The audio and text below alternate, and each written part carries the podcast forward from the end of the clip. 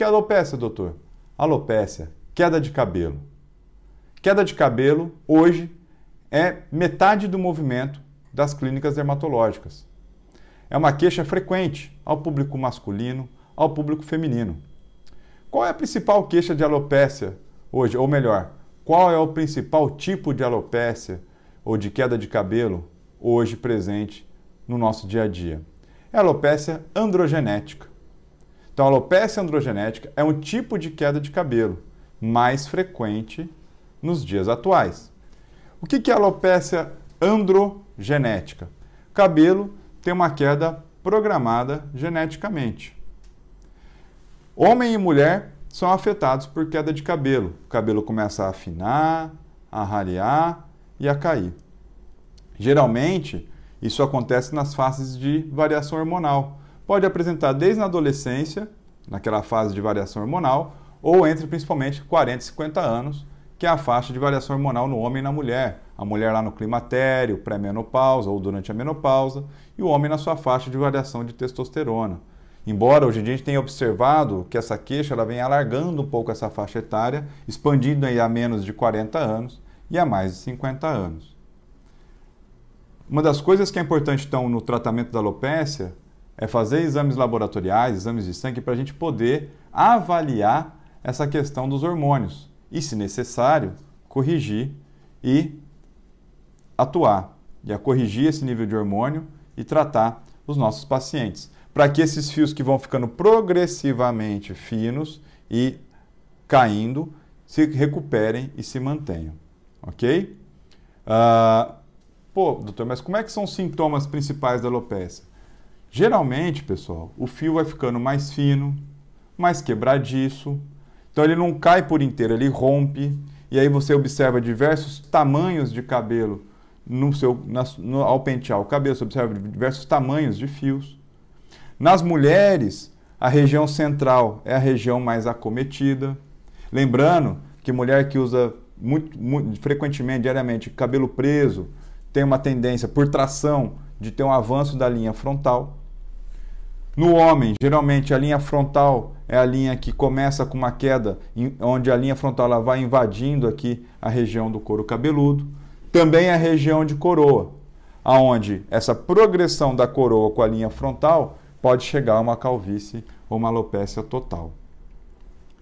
Tem sempre que observar então irregularidade menstrual na mulher, acne, obesidade, aumento de pelos pelo corpo, entre outros sintomas que possam nos induzir a uma questão de variação hormonal. Doutor, quais os tratamentos, aí respondendo a pergunta dos nossos, dos nossos seguidores, quais os tratamentos que a gente pode fazer para queda de cabelo? Bom, gente, o mais comum é se basear em estimulantes dos fios. Aí tem minoxidil, outros bloqueadores hormonais, mas esses tipos de tratamento, eles são mais bloqueadores, né? É estacionar o processo de queda do fio e tentar recuperar parte da queda. Então, hoje em dia, com o que a gente tem disponível para tratamento, o uso isolado desses produtos não é o tratamento mais assertivo. Ele é importante, faz parte, mas existem outras técnicas para a gente associar que são muito importantes. E como a gente pode tratar então a queda de cabelo? Como a gente já disse aí, soluções com minoxidil, soluções com princípios ativos, com fator de crescimento, hoje muito estudado, já de amplo conhecimento. Então, quem tem a, a capacitação para tratamento alopecia sabe usar, tem que saber e sabe usar fator de crescimento nas suas formulações. Então, soluções tópicas para usar massageando o couro cabeludo, para estimular esse bulbo que às vezes vem diminuindo a capacidade de fio. É, geralmente ele produz de 3 a 5 fios no bulbo, às vezes está produzindo um fio, dois fios.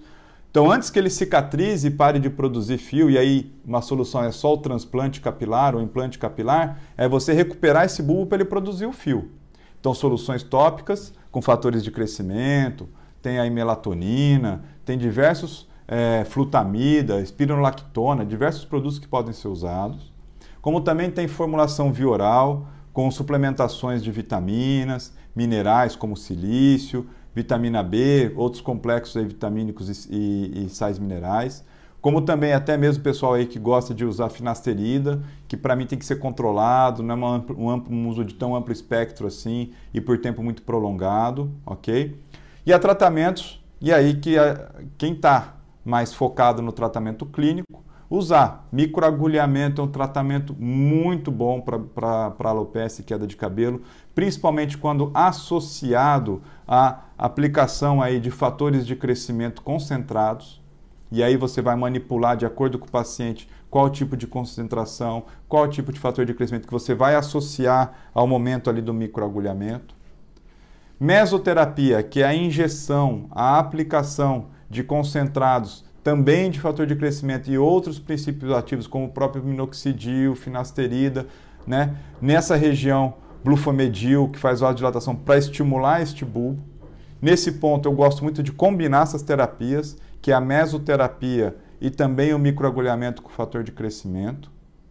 E se isso já dá um bom, uma boa recuperação. E para aqueles casos mais graves, o implante capilar. Falando um pouquinho de implante capilar, existem duas técnicas muito conhecidas. Uma era a FOT, aquela que você tira a tira de couro cabeludo, fatia e vem implantando. E a que a gente usa hoje, que é uma técnica no Brasil que vem se desenvolvendo, vem se, tornando mais conhecida pelo público, mais atual, mais, mais atualizada hoje de se realizar, que é a técnica FUE, que é o implante capilar fio a fio. Você não tem corte, não tem cicatriz, portanto a recuperação é mais rápida, praticamente indolor, porém ela é mais trabalhosa. Temos que pegar bulbo, né, que é a, produtor, é, é a unidade produtora de fio, bulbo por bulbo, com uma lâmina circular de 1 milímetro, que ela vem girando e corta em volta do, do, do bulbo do couro cabeludo. Tira-se bulbo por bulbo. E aí depois aborda essa região de implante, fazendo cortes de 1 milímetro e colocando bulbo por bulbo. É uma técnica moderna, que não deixa cicatriz, muito mais estética e harmoniosa, falando da parte da da plastia do processo, não fica aquela marca de cabelo de boneca, aquelas cicatrizes que quando você usa o cabelo mais curto aparece, de rápida recuperação e restabelecimento da vida cotidiana do, do paciente. Bom, pessoal, para a gente falar de alopécia, inicialmente finalizamos o nosso tema. Se ficaram mais dúvidas, envie para nós, nós teremos o prazer de continuar respondendo as suas perguntas. Muito obrigado.